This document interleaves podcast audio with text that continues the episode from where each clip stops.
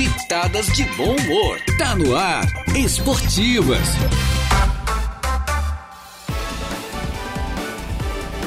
Opa, muito bem, estamos chegando. Muito boa tarde com as esportivas, minha gente boa.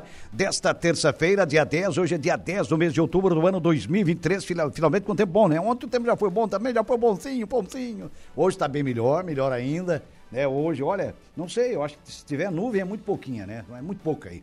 Estamos chegando então com as esportivas desta terça-feira, repetindo, dia 10 do mês de outubro do ano 2023. Eu, mais o Jair Inácio, com a mesa de áudio entregue ao nosso Eduardo Galdinerias e hoje com o nosso Flávio Filho, do Flávio Filho Cast. É, tá aí ele, garotão. Na boa, né? Meninão bonitão aí, né? Namorador, sabe como é que é, né? Essas coisas, né? Faz parte. Faz parte. Tá solteiro, né? Sabe como é que é, né? Estamos chegando, minha gente boa. Olha, sempre em nome do da Tosato Center Shopping Aranguá, também da Colina Chevrolet. Chevrolet, você sabe, é na Colina. A Tosato Ventura em até 10 vezes pelo Credit Center. Ideal Atleta Moda Feminina para você escolher. Hackley Limpeza Urbana, cuidando da limpeza da cidade. Infinity Pisos e Revestimentos. A melhor em revestimentos com o menor preço. É também no Grande Fronteira Clube Velha. Grande feijoada no Grande Fronteira no próximo dia 14, próximo sábado de Pascoal e Goodyear. Cuidando bem do seu carro. Colégio Éticos Escola Catavento. Matricule o seu filho, a sua filha no melhor educandário da região. E Atenas na praia que tem lotes a partir de apenas 345 reais, escriturados tanto em Balneário Gaivota como também em Balneário Rui. Fale com o nosso amigo John Lee. O grande lateral direito do Internacional de Porto Alegre, Cláudio Duarte, treinador de futebol, foi depois Cláudio Duarte, que, se, que encerrou até a carreira cedo, mas um ótimo lateral, está com a gente, é o nosso convidado de hoje, é o nosso convidado de honra aqui no programa. O Deja fez o contato com esse grande lateral direito do futebol do Brasil, que muito deu, muito ajudou o Internacional, esse grande clube do futebol brasileiro. E Cláudio Duarte está com a gente via telefone para conversar com os amigos da sua Araranguá FM. Boa tarde, Cláudio. Ele que foi bicampeão brasileiro, se não me engano, hein? Bicampeão brasileiro, Cláudio Duarte. Boa tarde, Cláudio. Um prazer enorme tê-lo aqui no programa para mim e para o Jair, viu? Boa tarde, amigo. Prazer em estar contigo, com os nossos companheiros todos aí da tua emissora. E começando esse nosso bate-papo à tua disposição. Opa, perfeito. Aqui é Jairo Silva, o Jair Inácio foi esse colorado maravilhoso que fez o contato com você. Aliás, agradecendo Sim. o nosso grande Valdomiro Vaz Franco. Valdomiro que esteve aqui, foi uma, uma festa aqui no programa. Valdomiro, né, ídolo da torcida. Valdomiro, que você conhece também. Valdomiro, aquela figura realmente simpaticíssima, aquele sujeito extraordinário, né? E foi através do Valdomiro, o contato do Deja com o Valdomiro, que a gente estabeleceu esse contato, um, é, enfim, viabilizamos essa entrevista que está começando agora. Eu, Jairo Silva e meu colega Jair Inácio. Cláudio, fale um pouquinho, você encerrou a carreira, você teve muitas vitórias, claro, mas encerrou a carreira um pouco cedo, né, Cláudio? É, eu, como atleta, eu consegui jogar até os 26 anos, quando eu tive um problema de cartilagem no joelho direito, chamado osteocondrite dissecante no côndito interno do fêmur. E na época nós não tínhamos tratamento para isso, né? Hoje já tem alguma coisa, não que seja definitiva, mas já tem alguma coisa. Naquela época não, naquela época não tinha nem como saber o que, que tinha dentro, tinha que abrir o joelho porque não tinha os aparelhos que temos hoje. Sim. E a minha carreira como atleta, ela terminou aos 26 anos em final dezembro de 1977. Olha só. Antes como da... eu ainda tinha, Sim, como eu ainda tinha contrato com o Internacional como atleta, eu continuei no Beira Rio e no mês de, de março de 78 foi feito aquele pedido para que eu ficasse interinamente como treinador do grupo de atletas que eu jogava junto, né? Olha só. E ali eu acabei começando a minha carreira como treinador aos 26 anos. É uma carreira bem, bem, bem nova, né? Bastante jovem ainda. Ah, Cláudio, antes da pergunta do nosso companheiro Jair Inácio, é, desse bicampeonato, você nesse, nesses dois títulos do Internacional, você conviveu com grupos realmente maravilhosos, né? Com um grupo realmente extraordinário, um grupo de quase que de, quase todos craques, né? Eu, eu diria assim, né, Cláudio? É, o Internacional conseguiu na década de 70 Uh, como ele teve o, a chance de começar, eu vou retornar a 1969. 1969, o adversário principal do Internacional, a equipe do Grêmio, era heptacampeão gaúcho, ou seja, sete anos consecutivos. E o que, que aconteceu nesses sete anos? Cada ano que o Internacional perdia, ele mandava embora aquele time e tentava fazer outro. Era muito mais fácil responsabilizar o time perdedor e não tentar melhorar o time perdedor para a próxima temporada. E o Internacional, em 69, quando ele conseguiu parar aquela caminhada do adversário principal, ele começou vencendo 69 e foi até 76. E aconteceu a mesma coisa. Aí o outro lado, o Grêmio, o adversário, teve a mesma atitude que o Internacional. Cada ano que perdia, mandava embora um time inteiro e contratava outro. Nunca tentaram também apenas é, as peças principais, aquelas que poderiam somar a estrutura que já tinha para tentar melhorar. Né? Então, o Internacional com, conseguiu ultrapassar em números, chegando a oito títulos de 69 a 76, e eu tive o privilégio de, junto com o Valdomiro, participar de todos eles. Cláudio, aqui o Dejair, primeiramente muito boa tarde, né? Agradecer novamente por ter aceitado o convite de primeira mão. É, Cláudio, você participou, né, de uma das maiores fases da história do Internacional. Ser bicampeão brasileiro já é difícil, ser seguido mais difícil ainda. É quase inimaginável nos tempos atuais uma equipe do Sul conquistar dois títulos seguidos, né? Conquistar um título brasileiro já está difícil para a dupla Grenal, quanto mais, né, seguidos. E você participou daquele todo aquele esquadrão heptacampeão, octa, né? Na verdade, campeão gaúcho, enfim. Octa, octa campeão gaúcho, oito vezes seguidas, foi, marcou tempos. E até hoje, esse time lendário ainda é lembrado. E você só vestiu uma única camisa na sua carreira. Foi justamente somente a camisa do Internacional. Isso também é um motivo de orgulho, mesmo tendo parado a carreira precocemente aos 26 anos, né? É, eu acho que vale a gente citar que a única camisa que eu usei como atleta, como jogador. Né? Como né? atleta, claro. Aí depois, é, aí depois, quando eu comecei como treinador, aí eu acabei trabalhando, se a gente for comentar e se restringir aqui o Rio Grande, trabalhando nas duas principais equipes, dos principais adversários, né? É, e isso também vou vou ser bem sincero, me orgulha, porque eu sou da terra, eu sou do interior, é, eu não tinha sonho nenhum em ser jogador, no fim eu acabei sendo jogador. Eu nunca sonhei em ser treinador, quando eu vi menino ainda, eu viro treinador e receber convites, né, como foi a, a carreira dentro do Internacional. E posteriormente, quando eu saí do Internacional, é, receber convite da instituição do outro lado, né, ali do bairro Paralelo, ali do bairro Azenha. O Inter era no Menino Deus e o Grêmio no bairro Azenha. E eu acabei trabalhando nos dois. Então eu tenho um orgulho que eu carrego comigo de um cara do interior, um cara humilde, simples, que veio e acabou fazendo história como atleta num clube, mas como treinador nos dois clubes, ganhando e perdendo, né? porque, como a gente fala sempre, né? a gente não ganha sempre, a gente perde de vez em quando. E se cada vez que eu perder, eu aprender por que perdi, eu melhoro na próxima. Legal, e esse certeza. foi um ensinamento que eu sempre levei como meta. E como é que o Cláudio, né, o Claudião, como era conhecido, né, na época de atleta, é, saiu de São Jerônimo e foi para Porto Alegre atuar no Internacional? Como é que foi essa, como é que lhe descobriram você lá? Eu só queria explicar por que, que eu acabei ficando conhecido como Claudião, né? Uhum. É, primeiro porque eu tenho 1,87m, ou seja, tinha, né? Hoje, aos 72 anos, eu já devo ter perdido alguma coisa.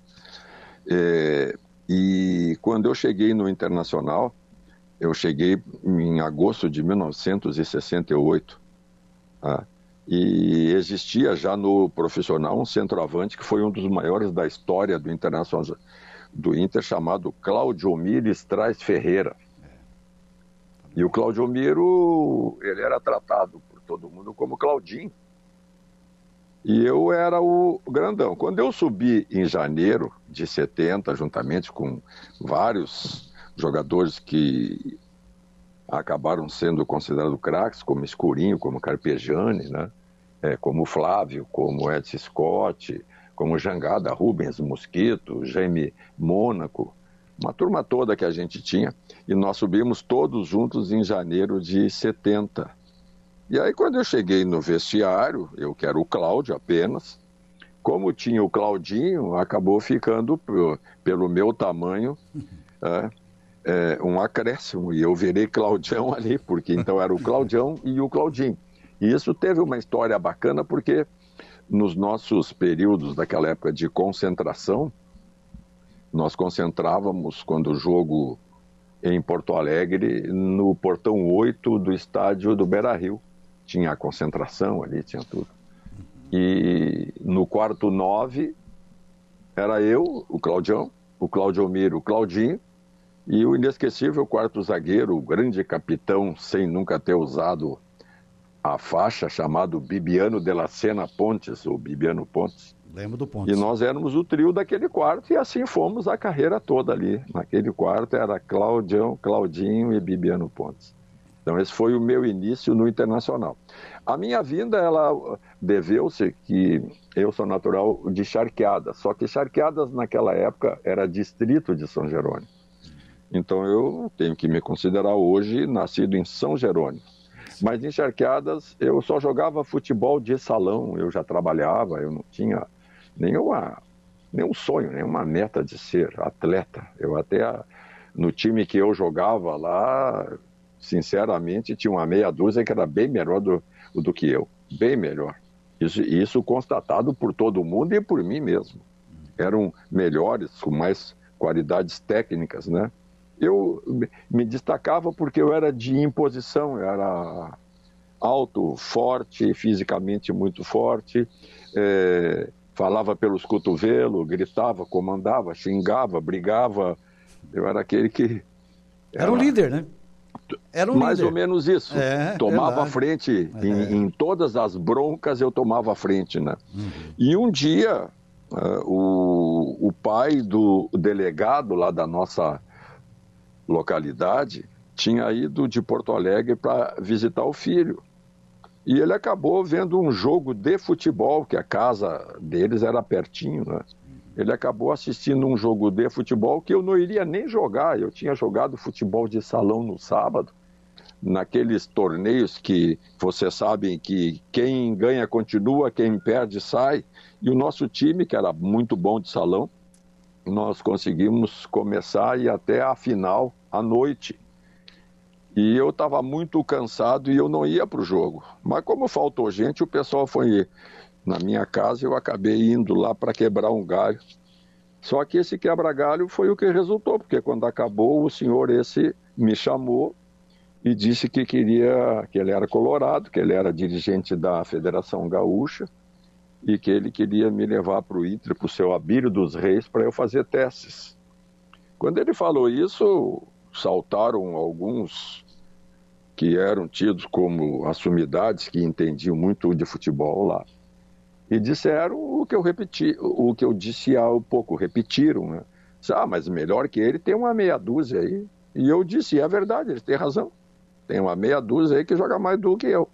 E ele disse: Não, mas o que me interessou foi a tua característica, não o que tu joga. Olha e aí só, ele acabou, uma semana depois, mandando o genro dele visitar o cunhado e o genro acabou me dando uma carona. Eu lembro até hoje que eu fui transportado de, de charqueadas para Porto Alegre para ser entregue ao seu Abílio, ali na rua Silveiro, do bairro Menino Deus. É, para que eu passasse uma semana em, em avaliação. E ele me deu carona num Gordini. Eu acho que vocês devem ter andado. Nossa, andei de Gordini. É, é. Eu sei. É. E aí eu fui de Gordini, de carona, com um pacotinho, com uma sacolinha de plástico, com um chinelo e uma camisa, que era o que eu tinha, fora o que eu tinha no corpo. Olha só. E para surpresa de todo mundo, para surpresa de todo mundo, principalmente quando eu saí de lá, todo mundo, tá, mas aí eu disse, não, pelo que vocês falaram, eu vou lá, fico de segunda a sexta, no sábado eu volto, pode se aprontar que sábado eu tô aí. Porque se, porque se é tão difícil assim, né, no mínimo eu vou dar uma passeada.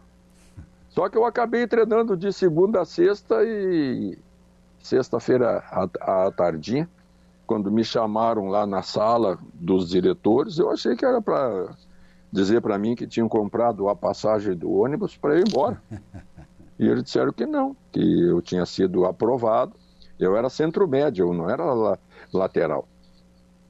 E eu disse para eles, mas eu fui, a, fui aprovado mesmo, né? Aí disseram, foi. Eu disse, mas o centro médio que vocês têm, porque eu treinava no time reserva contra o time titular. Uhum. Eu disse, pelo centro médio que vocês têm, aquele tal de Paulo César Carpegiani, ele joga no mínimo 100 vezes mais do que eu.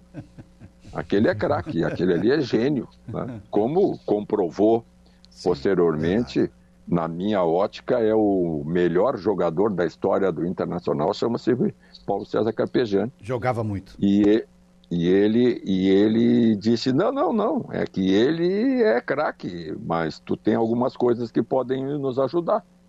E eu acabei ficando. Passaram-se 30, 40 dias e eu fui ao encontro do seu Abílio pedir para ir embora. E ele perguntou por quê? Eu porque ele joga muito, eu não vou jogar nunca, eu vou ser reserva a vida inteira aqui. Ele disse, não, mas fica mais uns dias então, mais uns dias para a gente ver.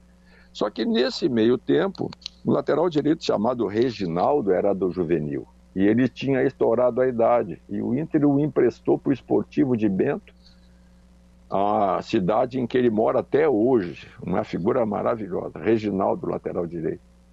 E ele começou a testar alguns jogadores de outras posições como lateral, que ele disse que assim, eu tenho que o, o descobrir um lateral. E naquela época a equipe juvenil, ela viajava pelo interior, assim, saía 10, 15 dias, tipo excursão, jogando a cada dois dias, que naquela época esse time dava show, ia para o interior dar show. E num dos jogos, numa terça-feira à noite, na, na cidade de Santo Cristo, estava 0 a 0 aquele primeiro tempo e o seu Abílio brabo, e no segundo tempo ele reclamou lá pelos 15, 20, assim, disse, ah, mas esse que eu estou testando como lateral não vai dar, vou ter que arrumar outro. Quando ele falou isso, eu do lado, eu disse, ô, Abílio, bota eu. E ele disse, mas tu é centro médio. Eu disse, sim, mas centro médio eu não vou jogar nunca. Me bota ali, quem sabe dá certo, porque o outro lá é muito bom. E ele, tá bom, vai lá e entra. E eu entrei. Como eu saía para o apoio, que eu era um centro médio que saía para o jogo, a primeira bola que saímos de trás, eu fui no fundo, cruzei e o Escurinho fez 1 a 0 Na segunda, 2 a 0 E acabamos ganhando de 4 a 0 E a partir daquele jogo, o seu Abílio me deu a grande oportunidade, porque ele começou a me ensinar é, como é que deveria jogar um lateral direito, coisa que eu não sabia. Eu sabia jogar como centro médio. E ele me explicou, ele me ensinou, ele me treinou. Eu fazia treino extra para que os ponteiros é, é, tentassem passar por mim, porque ele dizia, não adianta tu ter o tamanho se tu não souber a noção exata dos espaços, daquilo tudo que tu precisa. Sair para o jogo eu saía naturalmente. Marcar como lateral é que eu aprendi com ele. E felizmente para mim, eu acabei aí jogando o ano de 69 todinho. Isso aconteceu em 68. E 69, aquele juvenil do Internacional foi campeão invicto, jogando 66 jogos no ano, ganhando 65 e empatando só um, que foi um Grenal, quando a gente já era campeão. Que campanha, e né? aquele time E aquele time subiu os 11. Os 11 jogadores subiram para o profissional. Olha Se eu der os nomes, vocês vão lembrar que alguns até não, não tiveram a chance de jogar no Internacional mas jogaram em outros clubes, tiveram carreiras, né?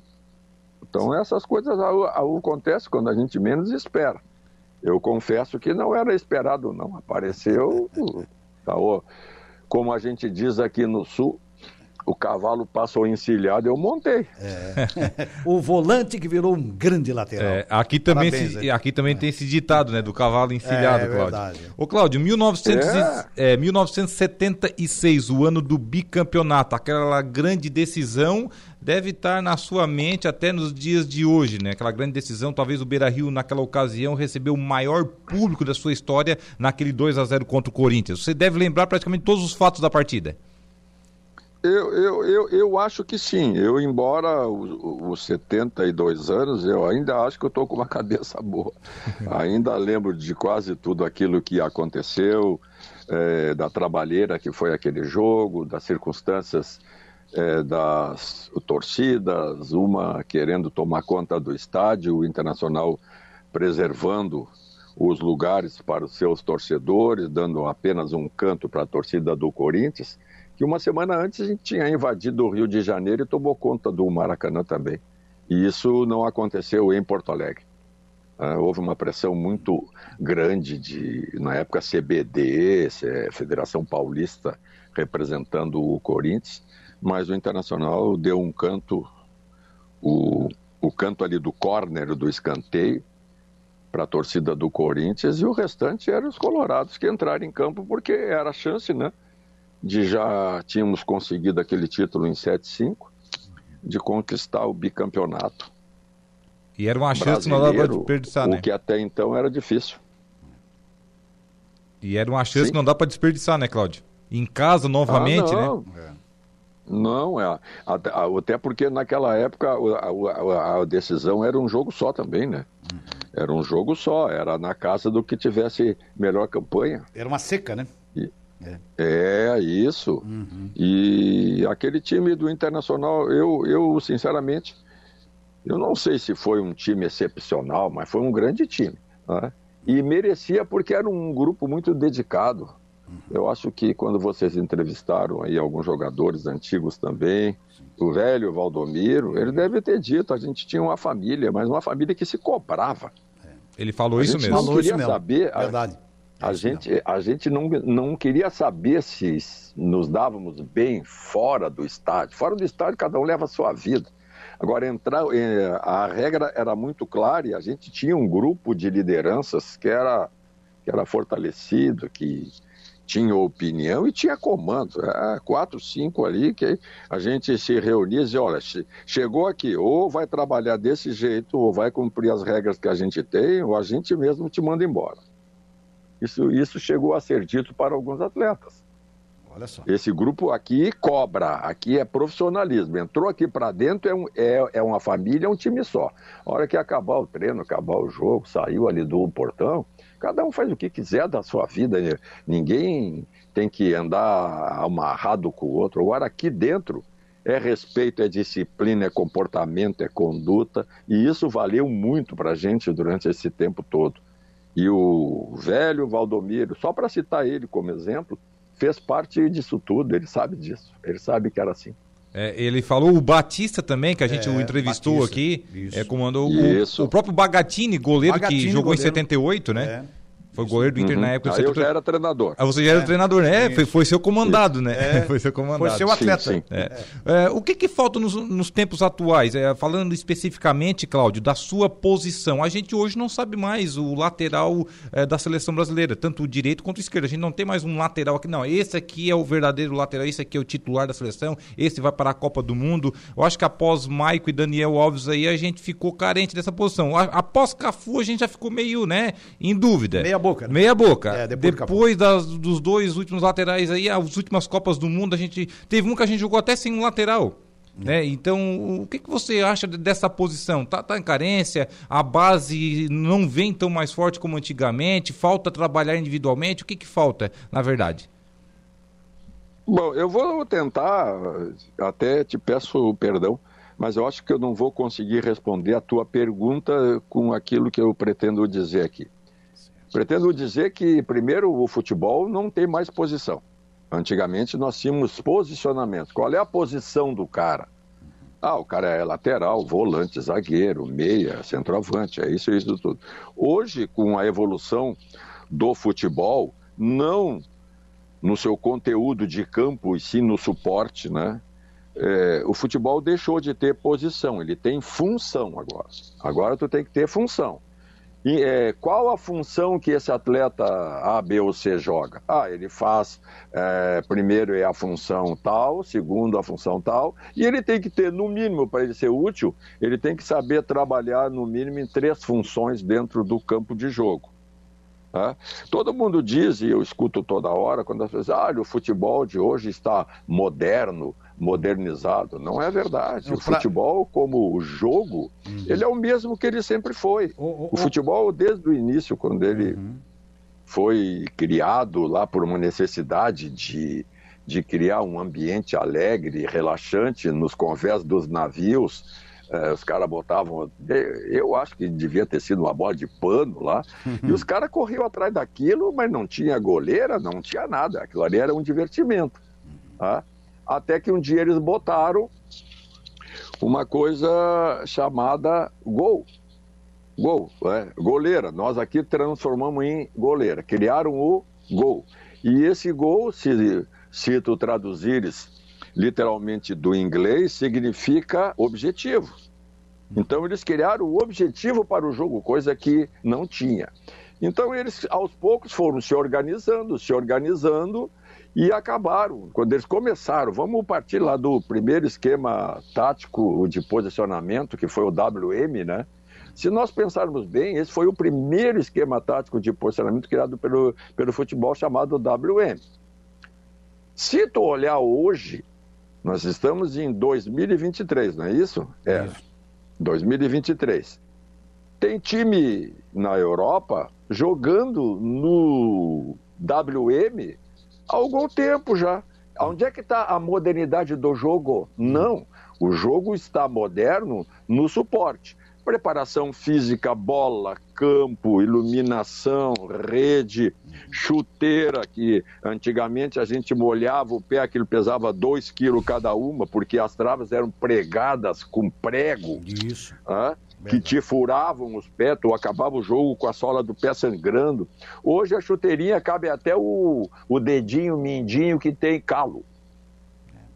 Verdade. Até isso tem hoje. É. Ela pesa 200 gramas seja seca ou molhada. A bola, a mesma coisa. 454 é o número que ela precisa ter de peso. Naquela época, molhava uma bola, Dava quando fosse cabecear lá no segundo tempo, ela pesava 2 quilos. É, é verdade. Verdade. E hoje não, hoje ela vai, tu vai trabalhar com ela no treinamento, no jogo, ela vai continuar durante aquele tempo todo tendo 454 gramas. Então, a modernidade de médico, fisioterapia, nutricionista, fisiologia, preparação física, informações do adversário. Naquela época, a gente cansou de atravessar o Rio das Antas aí e ir jogar de Santa Catarina para cima. Tu não sabia nem contra quem tu ia jogar. Tu não sabia o nome dos caras, tu não conhecia os times, como eles não conheciam a gente. Hoje não, hoje a ciência, é, tu vai para um jogo e se um jogador hoje disser que ele foi surpreendido por uma jogada que o adversário fez, tu tem que bater nele. Porque ele passou uma semana vendo os vídeos, vendo o cara que ele ia marcar, como que saía, para que lado saía, se era veloz, se não era, se arrematava por dentro, por fora, se era bom cruzador, tudo isso ele entra sabendo. Isso aí tudo faz com que eu volte lá atrás e diga assim, ó, quando o jogo começou organizado com goleiras, com os goalkeepers, né? Que você sabe que a nomenclatura para é. os goleiros goalkeeper. lá é goalkeeper. É, goalkeeper. goalkeeper quer dizer simplesmente o evitador de objetivo. Uhum. É o cara que nem ia deixar o gol, que era o objetivo principal do jogo. E o resto ali no meio do campo, ali quando se organizaram em esquemas táticos de posicionamento, é, o futebol sempre foi, pessoal, e vai continuar até o fim desse mundão aí, um jogo de erro. Quem induzir mais o outro ao erro normalmente ganha o jogo. Na maioria das vezes, quem induz melhor, tanto que a gente tem aquele ditado antigo aí, que pelo que eu vi um de vocês já é um pouco coroa também, tá?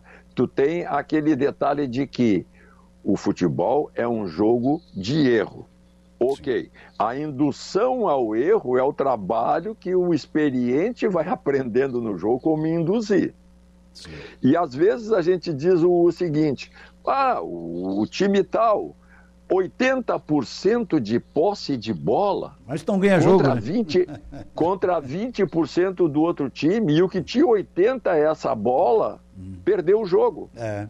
Aí tu faz, perdeu por quê? Perdeu porque ele teve o, o, domínio do jogo, mas ele não tinha o controle. O controle era do cara que estava induzindo ele a errar.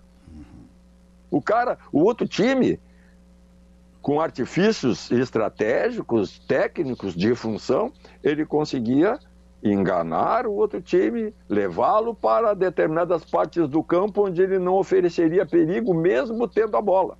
Então, esse jogo de erro que, é, é, que começou assim é até hoje. Se nós pegarmos um jogo de hoje, seja qualquer jogo, escolham qualquer jogo aí de vocês, uh, do Criciúma, do Figueirense, do Havaí, do Grêmio, do Inter, do Caxias, Juventude, qualquer jogo.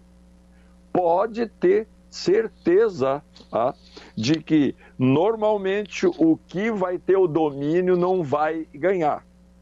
Por quê? Porque ele tem uma capacidade para fazer o jogo, mas ele não tem a capacidade da indução ao erro do outro time. E o outro time normalmente tem, porque tu estuda todo mundo hoje, tu sabe onde é que o cara sai, onde é que ele erra, se ele é bom nisso, um sabe o do outro. É então, como a gente fala sempre no mundo dos treinadores, o futebol se resolve por 50% do jogo é resultado dos treinamentos das duas equipes. E os outros 50 é aleatório, pode acontecer o que tu menos espera. Uhum. O mais esperto, o mais astuto, tá? o mais com capacidade o, de eliminar qualificações individuais do adversário e criar também situações onde o adversário vai se ver em maus lençóis. Porque se a surpresa está difícil de aparecer, quem conseguir causar qualquer surpresinha no jogo, na movimentação, na característica, na condução da bola, seja o que for ali durante o jogo, vai levar vantagem.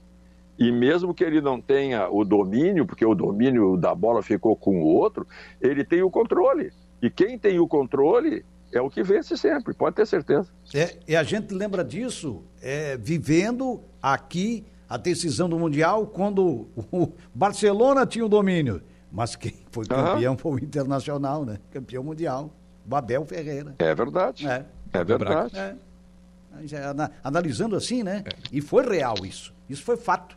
Né, o Inter, ah, o Inter soube sofrer. Não, o Inter, você colocou bem, Cláudio, as suas explicações estão perfeitas. Quer dizer, o Inter induziu o adversário, o Barcelona, que era supostamente tecnicamente mais forte, ao erro e o Inter foi vencedor. E na época o Inter se defendeu bem, né, Cláudio? Não sei é. se você concorda, com um time que não era defensivo, tatic, taticamente é, falando. Mas, Tinha mas... Alex, Fernandão e Arley Pato, né?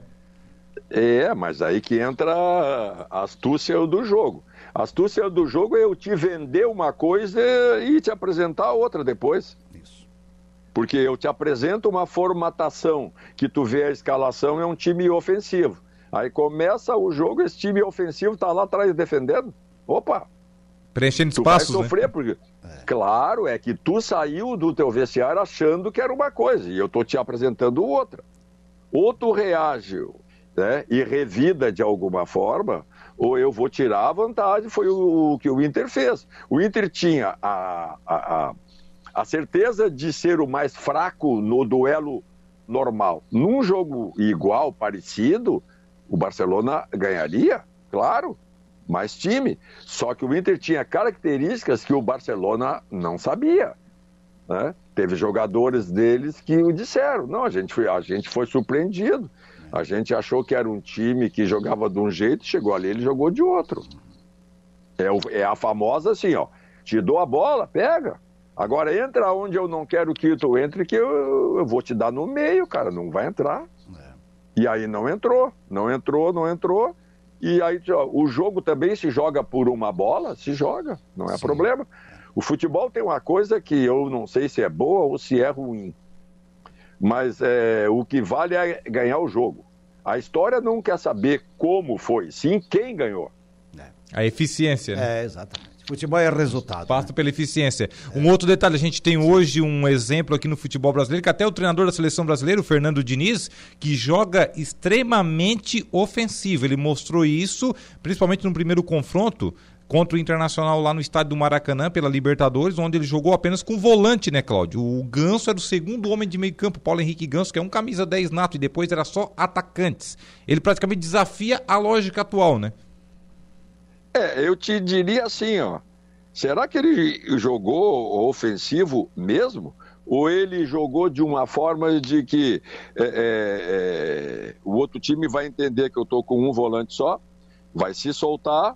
O Ganso, que é um armador do meio para frente, ou era, né, foi readaptado, como foi durante uma época o Gerson no Flamengo, a jogar como segundo homem do meio, para ser um cara com capacidade de organização. Embora não fosse um marcador, mas ele ocupava espaço. E aí, se tu pegar bem, os gols do Fluminense, até no jogo de Porto Alegre, foi quando ele roubava a bola lá no meio e arrancava de lá. Aí sim, aí o número de atacantes é. qualificados com velocidade e com a, a, destreza de drible e de condução de bola, e com principalmente a finalização aprimorada, como eles têm, ele tirou proveito, ele acabou empatando um jogo que ninguém mais esperava e acabou vencendo um que ninguém esperava mesmo. É. Na surpresa, porque os dois gols contra o Inter aqui em Porto Alegre, a jogada não está ah, é, sendo feita por um time ofensivo. Quem estava querendo e gostando do jogo era o Internacional ainda. É. Só que eles mudaram a característica da condução da bola, da evolução, da velocidade e da movimentação e surpreender o Internacional, porque o Inter, quando viu, já estava perdendo 2 a 1 um, Aí é. a casa já tinha ido pro brecho. Já era final da partida, não dava mais tempo de reagir, né? É. Verdade. É. Ah, não dá. É. Chega uma hora que a tua moral vai lá embaixo, né, cara? É. Tu já tá fazendo um esforço, tu tá correndo que nem louco. Batalhando, brigando, daqui a pouquinho o cara te surpreende, aí tu respira, quando tu terminou de respirar, ele faz outro. Nossa a, a, o estádio se apequenou, a torcida se acadelou, como a gente diz né, aqui no, no Sul, ficou quieta e agora, e agora, e agora, e o agora não teve mais volta, porque aí os caras cresceram. E cresceram no momento certo, é isso. né? É. é, tu é, tu é sempre um time ofensivo toda vez que tu induz o adversário a errar entre a, as intermediárias. É só tu ter o poder da saída rápida com qualidade e velocidade. Isso. Cláudio, com todo o seu conhecimento, não quis mais voltar a Casa Mata? Oh, cara, eu vou ser bem sincero. Na vida, eu sempre digo que as coisas começam e terminam. E no meu caso, há um tempo atrás, estava como treinador, estava bem, mas tive um, um pequeno problema pessoal que me levou a dar uma paradinha. E essa paradinha acabou resultando que eu acabei saindo do mercado e resolvi que estava na hora de parar, estava na hora de cuidar de, de outras coisas pessoais minhas. Hoje eu tive um período que eu fui convidado a participar, é, fazendo comentários sobre jogos, e eu até gostava de participar de programa de segunda a sexta-feira. Achava bom que eu ia lá, eu me divertia, eu me considero um cara alegre, o descontraído, embora a minha imagem seja que eu sou o cara que entrava em vestiário, enfiava a pé, chutava a porta. Não é nada disso, eu sou um cara parceiro, irmão, um cidadão de bem com a vida sempre. E aí eu achava bom, só que começaram a exigir que eu fizesse jogo. E eu odeio fazer jogo. Odeio comentar jogo ali, porque eu tive lá como jogador, eu tive lá como treinador, eu tive como diretor técnico, eu tive como supervisor. Eu sei o que é aqui, o, o, o que é difícil aquilo ali, né? E hoje as coisas elas se passam de uma forma meio agressiva, cara.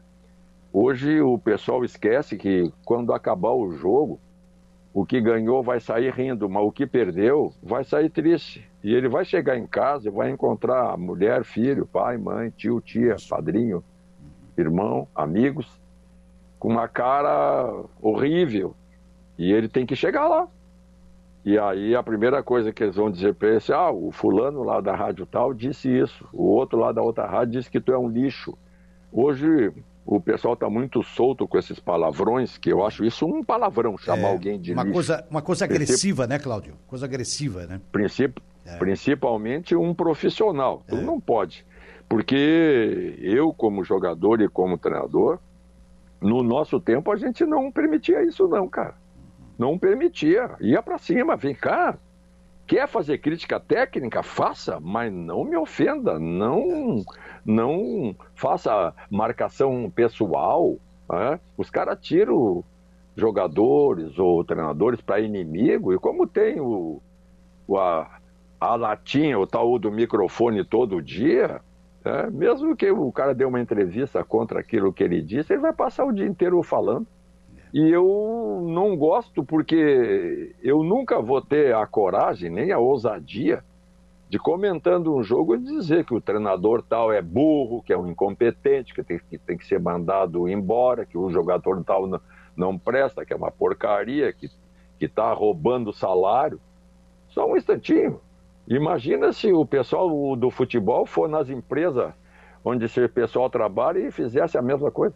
É. Como é que ficaria? Né? Imagina. É. Daria Como problema, é que ia, né? Ia, ia, ia, ficar, tá? Por quê? Porque o respeito está nisso. Uhum.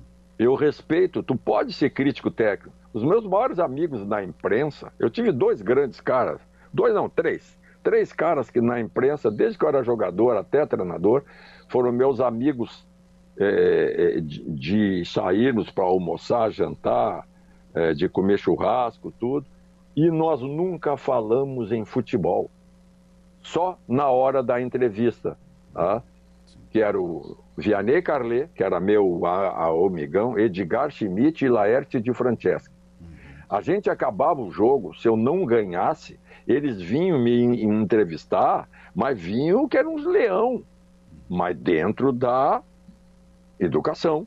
Me pressionavam, me cobravam, eu respondia, acabava. Na época não tinha coletiva, tirava os fones e a gente ia jantar depois do jogo, bater papo. E não se falava.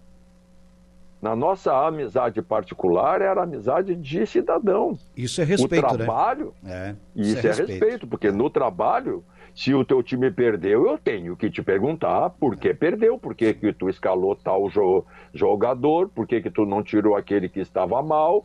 Tudo no futebol tem uma explicação. O treinador, ele tem uma grande desvantagem que eu vejo. É, é, ele tem que responder por todos. O time perde 11 mais 7, 8, 9 no banco e o culpado é só ele. E ele não pode dizer a verdade quando ele vai dar entrevista. Uhum. É, do que perguntarem para ele, vai ser 10% verdade e 90% é o enrolation. É. Porque ele não tem como dizer, não, eu treinei o Joãozinho. Ele treinou, eu mostrei para ele, pro filho da mãe, e a hora do jogo ele se distraiu, ele não estava atento não, não e perdeu por causa dele. É complicado. É. Não, eu não posso, eu tenho que preservar o meu ambiente. O, o, o atleta tem que confiar em mim, nas minhas manifestações públicas, que eu vou defender ele. Eu assumo, o treinador assume. Não, aqui, ó. Não tem explicação. Perdemos, eu errei, eu que bababá, assume a bronca. É. Lá dentro no vestiário ele vai ouvir. Mas aí o pessoal hoje está passando dos limites, né, cara? Eu até eu, eu sou fã de, de alguns jovens que estão uh, participando é, principalmente aqui pelo sul, né? Uhum. Participo de podcast, live, não sei o quê. Tá todo mundo saindo das rádios agora e fazendo o programa na internet. Uhum. Ok, é uma maravilha, o povo gosta disso, mas o respeito profissional tem que estar tá em primeiro lugar.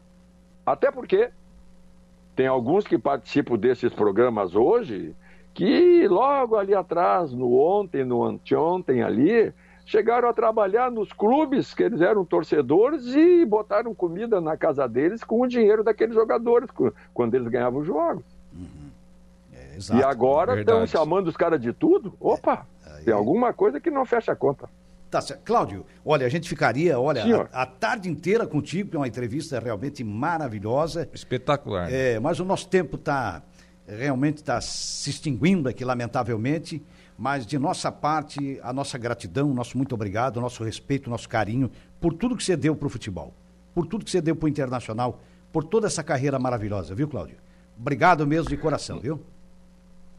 Um abração a vocês, um abração aos ouvintes Ah, eu, eu, eu, eu tenho um carinho grande por Santa Catarina, porque eu tenho muitos amigos, muitos ex-colegas, amigos. Lá em Criciúma tem o Valdomiro, tem o Edson Madureira Edson e outros. Madureira. Trabalhou no Criciúma, inclusive, né? É. Eu sei, Sim, eu é. sei, eu sei. Tenho grandes amigos lá. Né? E a gente fica bem feliz quando tem esses contatos para a gente poder conversar, bater Sim. um papo, vocês dando risada do meu sotaque, né? De o, é um sotaque que bonito. É bonito. E aí vocês têm, é. e aí vocês têm o de vocês também. É, é uma coisa maravilhosa. Eu gosto muito e sempre torço pelos, pelos clubes daí, né? É, nas minhas idas e vindas ou de férias, eu, eu ia para Santa Catarina, né? eu ia lá para Termas do Gravatal. Lindo, foi Opa. o, lindo, lindo. Foi o meu começo, quando eu comprei o meu primeiro carrinho nas férias, eu fui tirar lá em Gravatal. Te, te, ah, então vão te convidar, boa. então, Cláudio, para conhecer aqui o Balneário Morro dos Morro Conventos, Conventos, né? Exatamente. É, aqui o Morro dos Conventos aqui em Araranguá. Agora já sei. É. Agora já sei, tem aí, tá? É. O, Valdomiro tem aquele esquema dele lá da praia do Rincão, tá? Rincão tá? Sempre quando ele, quando eu passava, eu ia lá, falava com ele, com a Natália, com os filhos, tudo. Mas é legal, é legal, foi bom, eu agradeço o convite. E o dia que precisarem, à disposição, estamos aqui. Beleza, Claudião. Muito, Muito obrigado. Obrigado. Muito meu. obrigado mesmo, hein? Um forte abraço. Um abraço, queridos. Cláudio Duarte. Tchau, tchau. Tchauzinho. Bicampeão brasileiro pelo Internacional. Pelo grande time do Internacional.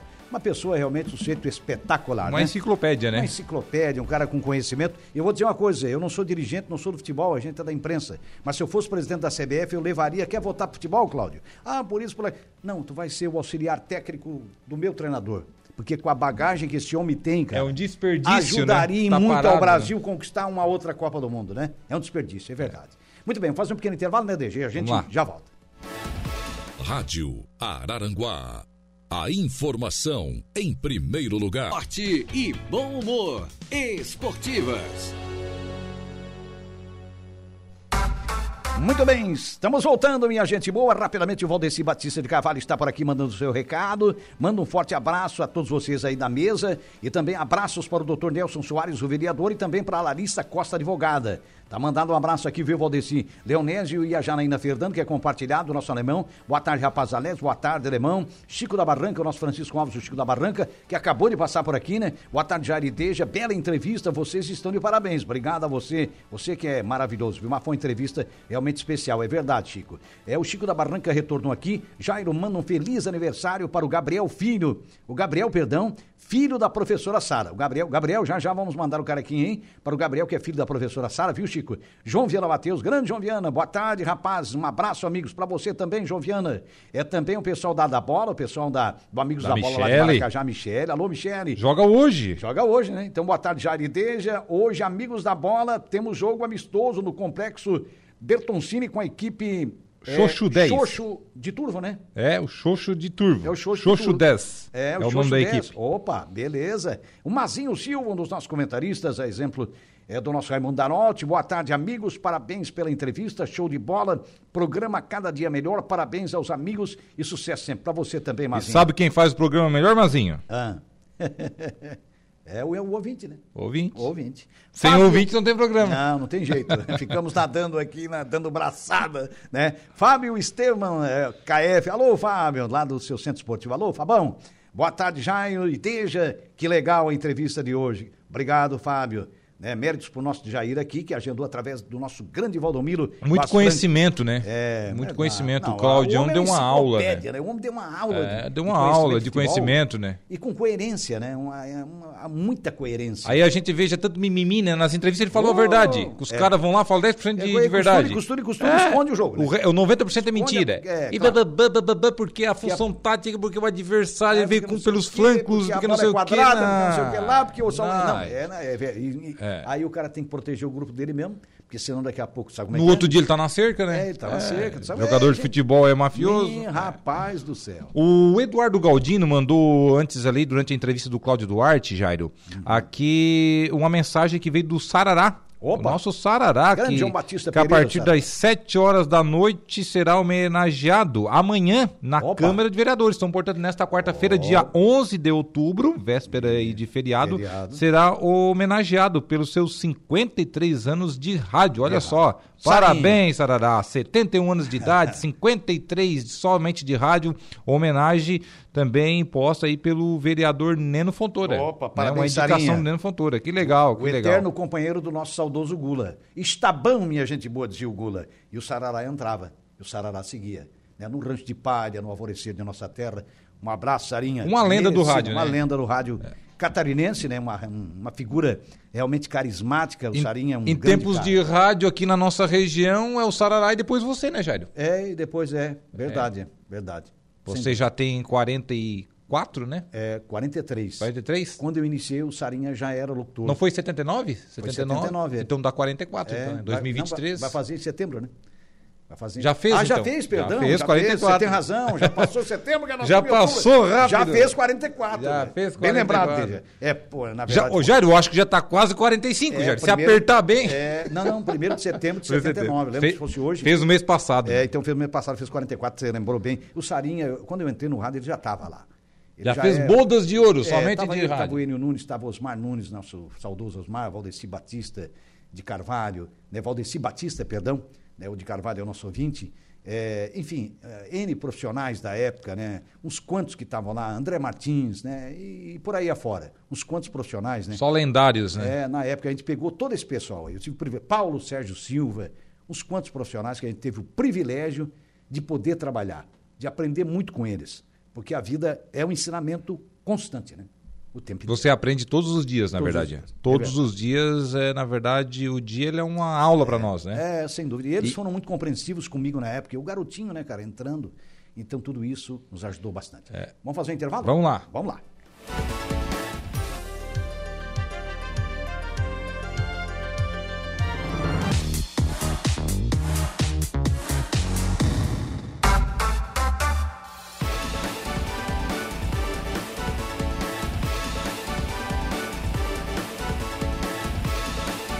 Bem, minha gente boa, depois desta aula de Cláudio Duarte, grande lateral Cláudio Duarte, ótimo treinador e grande pessoa, grande figura, realmente uma enciclopédia, né? um ensinamento, a entrevista dele. A nossa Juliana Oliveira já está por aqui para trazer os seus destaques. Boa tarde, Juliana. Boa tarde, Jairo. Boa tarde, Deja. Boa tarde, todos os ouvintes da Rádio Araranguá. Dia bonito de sol. Você caminha aí pelas ruas de Araranguá, os varais estão todos coloridos, né? Todo é, mundo mano. aproveitou para lavar roupa hoje, inclusive eu. Faz parte. Faz parte, né? Bom, falar um pouquinho sobre o Atualidades de hoje, vou conversar com a minha amiga Daiane Leonardelli, ela que é secretária de Educação do município de Balneário Arroio do Silva, ela vai falar sobre as rematrículas da rede municipal de ensino. Também vou conversar com o gerente de marketing do Center Shopping de Araranguá, né, o Center Shopping, o Rodrigo Becker, que ele vai falar sobre a programação dos Dias das Crianças agora, dia 12, tem a previsão dos astros, tem notícias da Caert, tem informação para você ficar sempre ligado na programação da 95.5 FM. Com a nossa Juliana Oliveira. Desde você volta no Momento Esportivo. Às Com o 5h45. nosso Alaor Santista. Alexandre. Grande Alaor. E o, olha, o Santos está melhorando, está crescendo, né? Tá bom, parabéns aí. Eu acho que não Parabéns. cai nenhum dos dois mais, É, tá? né? Nem ele, nem o Vasco. Nem ele, nem o Vasco. Eu também. Eu, Por teste também não merecem cair, né? É, e por Eu sempre defendi a permanência de equipes né, De tradição, conhecidas né? como as grandes do futebol brasileiro. É, né? de, de- expressão, né? De Nada expressão. contra, mas o Cuiabá na Série A coloca a média de 3 mil torcedores na Arena Pantanal. pequena, é, a gente sabe que é, né? Complicado. É, a gente sabe que é assim, é bem por aí. Muito bem, ficamos por aqui. Muito obrigado pela sua audiência, pelo seu carinho, pela sua interatividade. Vocês que mandaram seus recados aí, suas mensagens pelo Facebook da sua Aranambá, pelo WhatsApp. A nossa gratidão a vocês que nos ouviram e também nos assistiram pelo YouTube. Muito obrigado. Obrigado também aos trabalhos do nosso Eduardo, competente Eduardo Galdino Elias. Um abraço, boa tarde.